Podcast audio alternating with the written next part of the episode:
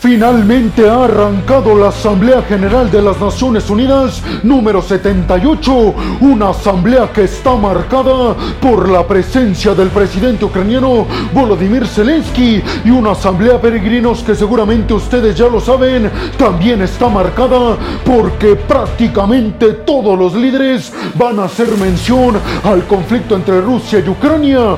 Pues abróchense los cinturones porque vamos a arrancarnos precisamente con la noticia de que el presidente ucraniano Volodymyr Zelensky habló ante la Asamblea General de las Naciones Unidas. Esto dentro del contexto de su primer visita a la Asamblea General de las Naciones Unidas desde que empezó la invasión de Rusia a Ucrania. Zelensky arrancó su discurso pidiéndole a todos los países presentes, incluido al propio Consejo de Seguridad de las Naciones Unidas, que por favor tienen que condenar a Rusia por sus crímenes de guerra en Ucrania principal y específicamente en Bucha y en Irpin. Zelensky también se pronunció al respecto de la peligrosidad que está corriendo Ucrania, pero también todo el mundo en estos momentos en los que aseguró Zelensky, Rusia está aumentando considerablemente el número de sus ojivas nucleares, pero además aseguró que Rusia está desarrollando misiles balísticos de largo alcance capaces de portar todo ese poderío nuclear que tiene en su poder el Kremlin, aseguró Zelensky lo que sí les prometo es que cuando termine esta guerra y nosotros los ucranianos les ganemos a los rusos, lo primero que vamos a hacer es buscar que Rusia pierda el derecho de tener bombas nucleares en sus manos. Aseguró Zelensky, es imposible concebir que un país que invade a otros tenga en su poder ojivas nucleares, refiriéndose a Rusia. Y mientras Zelensky daba su discurso, el representante de Rusia en las Naciones Unidas que estaba ahí presente estaba viendo su celular y haciendo anotaciones, prácticamente diciendo que no le estaba prestando atención al discurso de Zelensky. Zelensky también se refirió a que debe de ser castigada Rusia por parte del Tribunal Supremo de la Haya, es decir, de las Naciones Unidas, debido a que están llevándose de forma forzada a ciudadanos ucranianos en el este y en el sur de Ucrania. Aseguró Zelensky, eso tiene un nombre y es algo que tiene que ser juzgado así como se juzgó en la Segunda Guerra Mundial en Alemania. Y además Zelensky anunció que próximamente en Kiev se iba a estar celebrando una cumbre mundial para la paz y aprovechó para invitar a todos y cada uno de los países que quieran participar en una cumbre que lleva en su eslogan y en su bandera la paz, la democracia y la libertad. Zelensky dijo que con esto él pretende que todos los países asistentes apoyen su plan para la paz, que ustedes ya lo saben peregrinos, tiene como pilares fundamentales el que Ucrania exige que para una negociación y un acuerdo de paz, Rusia tiene que respetar las fronteras que se delimitaron cuando se extinguió la Unión Soviética en 1991, es decir, que se respete que Crimea es parte de Ucrania, pero además Zelensky pide garantías de seguridad a los aliados occidentales y pide que Rusia saque hasta la última tropa del territorio ucraniano. Dice Zelensky, si esto se cumple, entonces podremos sentarnos en la mesa de negociación para un acuerdo de paz, pues esos puntos para el acuerdo de paz, Zelensky los está presentando a los países que intentan mediar para un acuerdo de paz entre Rusia y Ucrania. Zelensky pidió apoyo para su plan de paz porque dijo, hoy somos nosotros los que sufrimos una invasión por parte de Rusia. ¿Qué pasaría si Dios no lo quiera? Así lo dijo Zelensky, que en el futuro sean ustedes los países que nos estén pidiendo ayuda a todos los demás. Hoy nosotros luchamos por la independencia, pero en el futuro podrían ser ustedes, aseguró Zelensky. Zelensky recordó que no solamente Ucrania está siendo invadido en la actualidad por parte de Rusia y recordó que dos regiones en Georgia también son invadidas actualmente por el ejército ruso y además la región de Transnistria en Moldavia. Tanto Moldavia como Georgia, peregrinos, recuérdenlo, formaron parte de la Unión Soviética y Rusia mantiene ocupadas regiones de estos dos países con los mismos argumentos que mantiene la ocupación en Ucrania. Por último, Volodymyr Zelensky dijo que se tiene que detener la acción de Rusia utilizando su energía y a los alimentos ucranianos como método de guerra y como herramienta en contra de Ucrania y también de Occidente. También aseguró por último que no se puede confiar en el diablo, refiriéndose a Vladimir Putin y por eso dijo Zelensky, nosotros ya aprendimos en el 2014 cuando nos invadieron y anexionaron ilegalmente la península de Crimea. Entendimos que no podemos confiar en alguien como Vladimir Putin que solamente está pensando en actitudes imperialistas. Pero ustedes qué piensan, peregrinos? ¿Le creen a todo lo que dijo Zelensky? ¿Consideran que tiene razón? ¿Consideran que Rusia y sobre todo Vladimir Putin van a perder este conflicto y que cuando lo hagan tendrán que entregar todo su arsenal nuclear? Y sobre todo me gustaría preguntarles, peregrinos, si creen que la mayoría de los países en la Asamblea General de las Naciones Unidas apoyan a Ucrania en contra de Rusia o son más los países que están neutrales. Les recuerdo que en las últimas votaciones Ucrania ganó por mucho, ya que la mayoría de todos los países en la Asamblea General votaron en contra de Rusia, clasificando su invasión a Ucrania como una invasión absoluta y completamente ilegal. Bienvenidos a un nuevo video de geopolítica en el cual, como ustedes ya saben, les voy a platicar lo más importante que ha acontecido a niveles diplomáticos y geopolíticos alrededor de todo el mundo. Y vámonos rápidamente con la segunda noticia de este video, peregrinos, y continuamos con la Asamblea General de las Naciones Unidas. Y ahora nos vamos hasta el discurso que pronunció Joe Biden, el presidente de los Estados Unidos. Un discurso que hay que decirlo, estuvo centrado en una cosa, en Ucrania. Biden les pidió a todos y cada uno de los miembros de las Naciones Unidas que estén a favor de Ucrania y en contra de Rusia. Además, aseguró el presidente estadounidense que Vladimir Putin y toda Rusia le apostaron a que nadie iba a apoyar a Ucrania y sobre todo le están apostando en estos momentos a que el mundo se va a cansar de apoyar militar y económicamente Ucrania. Sin embargo, aseguró Joe Biden, nadie se cansa de hacer el bien y les aseguro a todos en el Kremlin que vamos a estar a favor de Ucrania hasta que los venzan los ucranianos a los rusos. Se equivocó Vladimir Putin al pensar que íbamos a permitir que Ucrania cayera. Fueron las declaraciones que ofreció Joe Biden casi al final de su discurso. Joe Biden aseguró que si todos en el mundo le permitieran a Vladimir Putin ganar esta invasión a Ucrania, se le estaría mandando un mensaje a todos los dictadores en el mundo de que pueden invadir a otros territorios, anexionar ese territorio y nadie hace absolutamente nada. Aseguró Joe Biden, tenemos que dejarle bien en claro a Vladimir Putin y a cualquier dictador que todo el mundo libre y democrático va a apoyar a los países soberanos que están siendo invadidos por otras potencias con intenciones colonialistas y expansionistas. Joe Biden especificó que la Segunda Guerra Mundial precisamente comenzó de lleno cuando la Unión Soviética invadió Polonia. Dijo Biden, queremos evitar que después de Ucrania siga otro país, porque estoy seguro que después de Ucrania si ganaran los rusos van a intentar conquistar también Polonia y después tal vez más territorios europeos, incluida Alemania, especificó. Joe Biden también recordó que la lucha no es solamente a favor de Ucrania, sino a favor de todos y cada uno de los líderes y países en todo el mundo que se identifican con la libertad y con la democracia. Dijo Joe no lo vean como una ayuda a Ucrania solamente, sino véanla esta ayuda a los ucranianos como una ayuda a su propio país, ya que con esto están evitando que un país como Rusia piense que invadir a otro no tiene consecuencias graves. Joe dijo en su discurso que Vladimir Putin no solamente desafió a Ucrania, sino a todo el mundo y que esto le va a costar muy caro. Llamó a todo el mundo por último a estar en el correcto lugar de la historia, dijo Biden, cuando todo esto termine se va a juzgar a todos los países y ahí seguramente los que no estuvieron a favor de Ucrania y a favor del país que está siendo agredido se van a sentir muy mal y van a ser condenados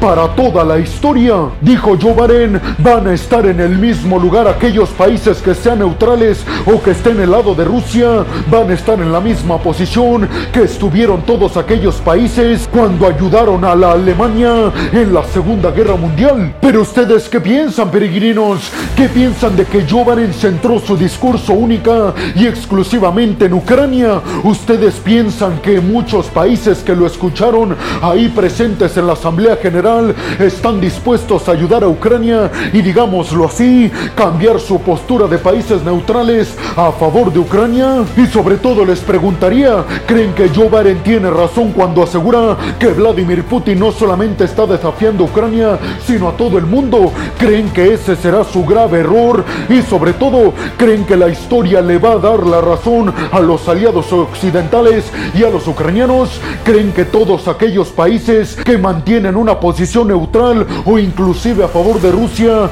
serán condenados para toda la historia, como aseguró Joe en su discurso. Y vámonos rápidamente con la tercera noticia de este video, peregrinos. Y ahora nos vamos hasta la región del Cáucaso, específicamente a la frontera entre Azerbaiyán y Armenia. Y es que las autoridades de Azerbaiyán acaban de anunciar una intervención militar buscando desarmar a todos los armenios que están viviendo en el territorio de Azerbaiyán, justo en la frontera con Armenia. Pongan mucha atención, peregrinos, porque este es un tema sumamente complicado que voy a buscar resumírselos para que todos lo entendamos correctamente. Azerbaiyán tomó la decisión de enviar tropas militares a la región de Nagorno-Karabaj, una acción que obviamente podría desencadenar un conflicto una vez más en la frontera entre Azerbaiyán y Armenia. La región de Nagorno-Karabaj es conocida internacionalmente y reconocida además como parte íntegra del territorio de Azerbaiyán.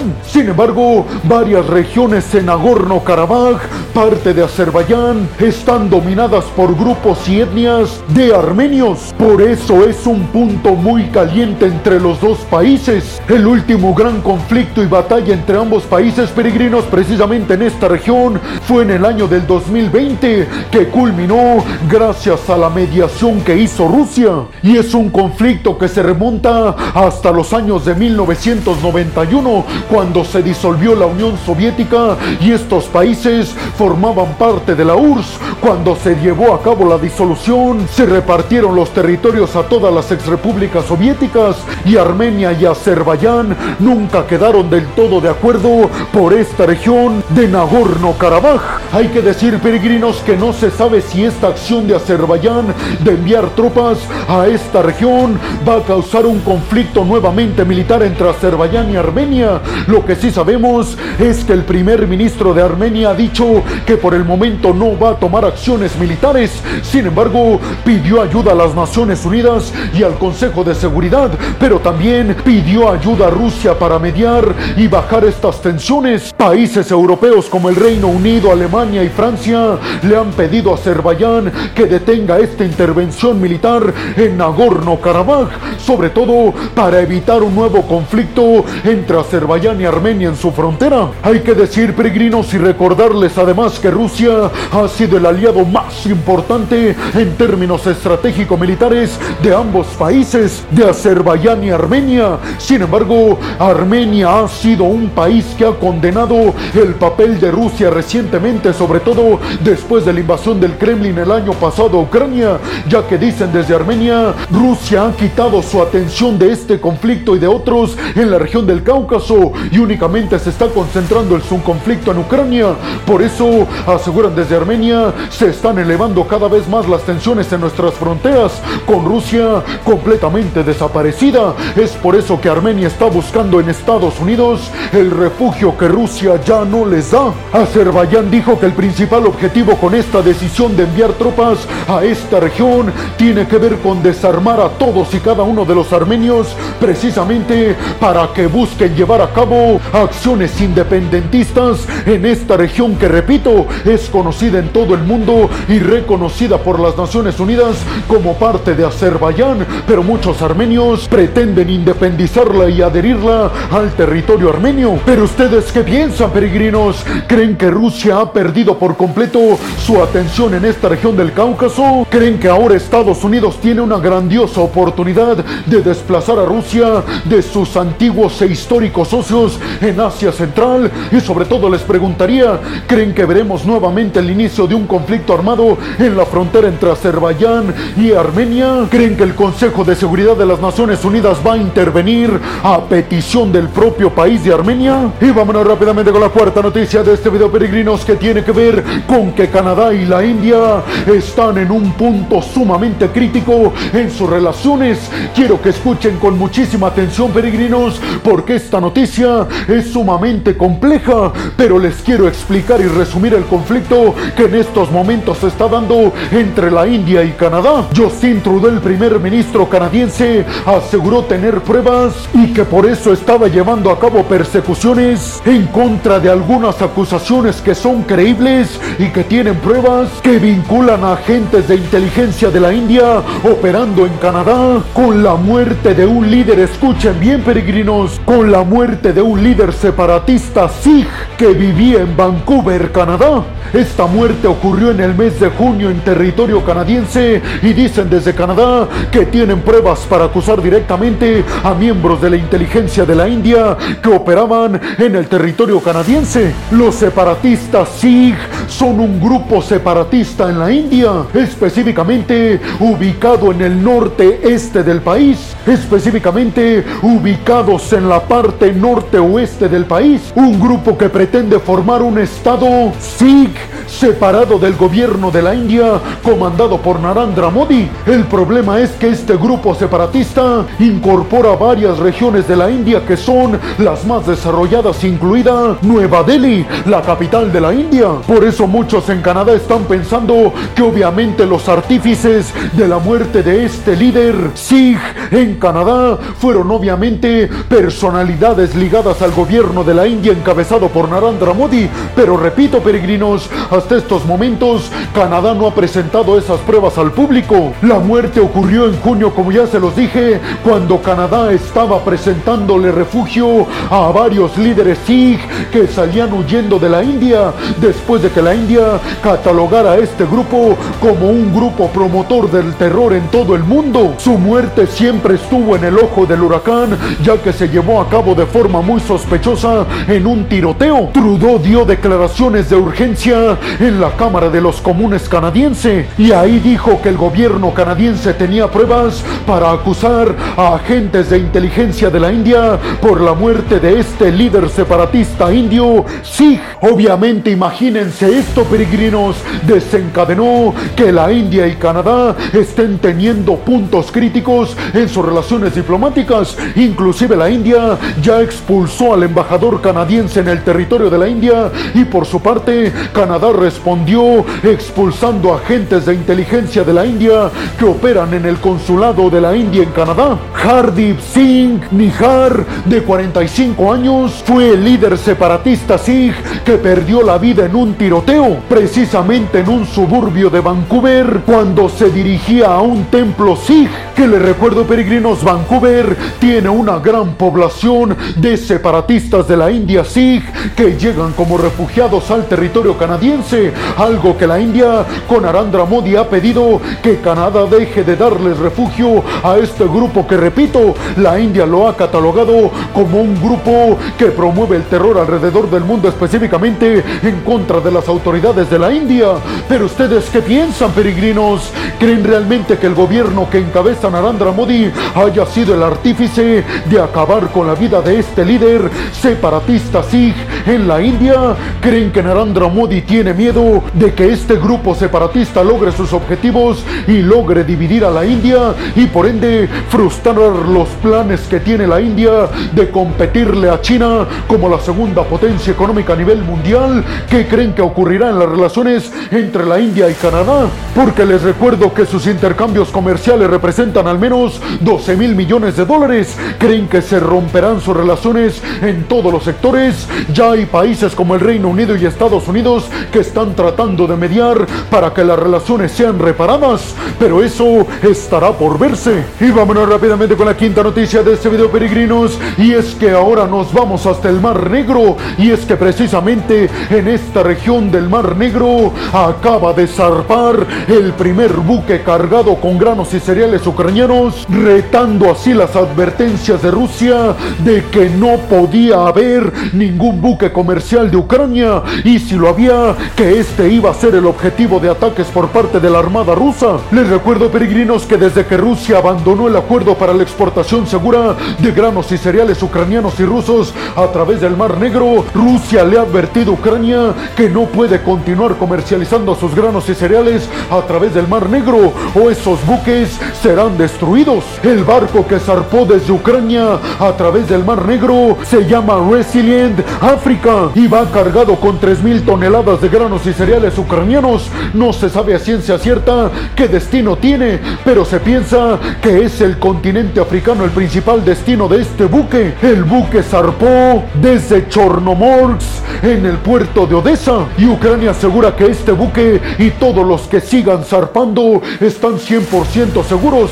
ya que los sistemas de defensa aérea ucranianos que cubren una ruta segura fabricada por Ucrania en el Mar Negro evitarán cualquier ataque por parte del Kremlin. Sin embargo, muchos aseguran que Ucrania está retando a Rusia para que agreda un buque, para que a nivel mundial todos vean a Rusia como el país que atacó un buque cargado con granos y cereales ucranianos que iba hacia países africanos sumamente pobres y así catalogar aún más a Rusia como el enemigo público mundial. ¿Ustedes qué piensan, peregrinos? ¿Creen que Ucrania tendrá la capacidad de evitar que sus buques comerciales cargados con granos y cereales sean atacados por parte de Rusia? ¿Creen que Rusia atacará a uno de estos buques arriesgándose a que el mundo lo vea aún más como el país enemigo de todos? Y vámonos rápidamente con la sexta y última noticia de este video, peregrinos, que tiene que ver con que Rusia llevó a cabo un ataque masivo con drones kamikaze de forma ilegal en contra de la región de Kharkov. Esto porque Rusia aseguró que sus principales objetivos estaba acabar con almacenes de municiones y de combustible del ejército ucraniano.